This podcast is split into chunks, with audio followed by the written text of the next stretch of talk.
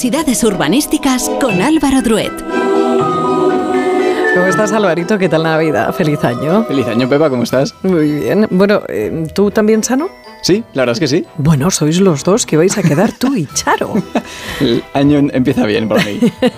bueno, nos damos una vueltecita por la ciudad, nos damos una vueltecita por la región, vamos buscando esos edificios que el pobre lo tenía, la verdad decía, madre mía, que, que, qué faena, qué, qué deberes me habéis puesto. Ir buscando, eh, pues eso, edificios o quizás, eh, no sé, eh, instalaciones, algo que recordara la Navidad. Y en esta ocasión, y ya casi, no, casi no, ya estarás descansando porque ya cerramos capítulo navideño. en esta ocasión, ¿qué?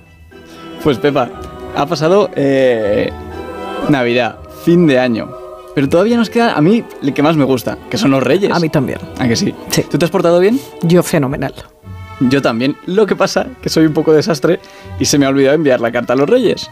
Bueno, pero son listos. Son listos. Sí, porque eh, los que no sabemos escribir cartas ya, vamos lanzando pequeños mensajes a lo largo del año. ¿Qué me gustaría? A ver si escuchan. Hoy qué feliz sería, sí. Claro. Pues es que todavía tenemos más suerte porque hay un sitio donde todavía podemos enviar las cartas y es el Palacio de Cibeles.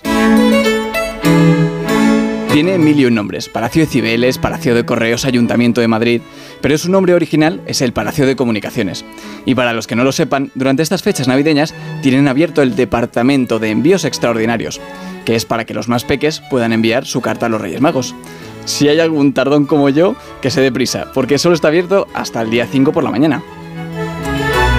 Y es que el edificio, aunque ha tenido muchas funciones a lo largo de los años, originalmente se construyó para eso, para el envío de cartas, debido a que entre 1870 y el año 1900, el número de cartas que se enviaban en España pasó de ser 3 millones a 80 millones de cartas. Con razón necesitaban una sede muy práctica y por ello se construyó el Palacio de Comunicaciones, para regir el correo, los telégrafos y los teléfonos. Tiene mucha historia detrás, pero un dato curioso alucinante es que durante la Guerra Civil no recibió ni un solo daño remarcable, a pesar de estar en una de las zonas más conflictivas de Madrid, siendo incluso el protagonista de alguna de sus batallas. El diseño y construcción del edificio corrió a mano de los arquitectos Antonio Palacios y Joaquín Otamendi, que inauguraron en 1919 un palacio de estilo modernista que es una auténtica maravilla. Su fachada blanca es la imagen más reconocida porque está mirando a la fuente de Cibeles y está compuesta por dos torreones a ambos lados del edificio y un gran torreón principal en el centro con su correspondiente reloj en la parte más alta.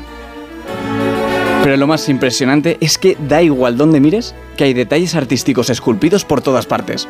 Guirnaldas, coronas, capiteles de columnas, representaciones de dioses. Para que os hagáis una idea, el edificio con tanto, tiene tantos detalles que en su inauguración se ganó el mote de Catedral de Comunicaciones. Sin duda es uno de los referentes de Madrid y nuestros vecinos han sabido apreciarlo perfectamente. Edificio apoteósico que protege a la diosa Cibeles. Sin duda, uno de los lugares más bonitos de Madrid. Tiene una fachada magnífica con muchísimos detalles. Te dejará boquiabierto. Impresiona con sus techos de cristal. Gracias Madrid por este bello regalo que tenemos los madrileños. Sí, el edificio por fuera es bonito, pero por dentro es casi igual de imponente. Eso sí, me quedo con las vistas desde la terraza. Impresionante. Hoy tengo unas ganas de conocer esa terraza. Sí. ¿Tú has estado? Una vez. Pero es verdad que mm, va tanta gente que a veces es complicado ver Eh, las vistas. Claro, claro, sí. Pero bueno, no puedo estar más de acuerdo con las reseñas porque es un lujo tenerlo. Sin embargo, sí hemos encontrado reseñas malas. Ya os aviso, que no tienen nada que ver con el, edificio, pero claro, también estamos hablando del Ayuntamiento de Madrid. Y por eso la gente aprovecha para hablar cada uno de su libro. El edificio precioso. Nada que ver con la página web del ayuntamiento. Nefasta. Señor Almeida, póngase las pilas. 30 minutos esperando al rebaño de la transhumancia y resulta que el recorrido lo han cambiado. Señor alcalde, hoy ha perdido mi confianza. Me parece fatal que le quiten la bufanda a Cibeles apenas dos horas después de la fiesta. Que no cuesta nada mantenerla. Escucha al pueblo, señor alcalde. Un policía me ha increpado por tirar un avión de papel desde la azotea. ¡Qué vergüenza! No me parece bien que se hagan críticas políticas sobre el edificio. El palacio no tiene la culpa.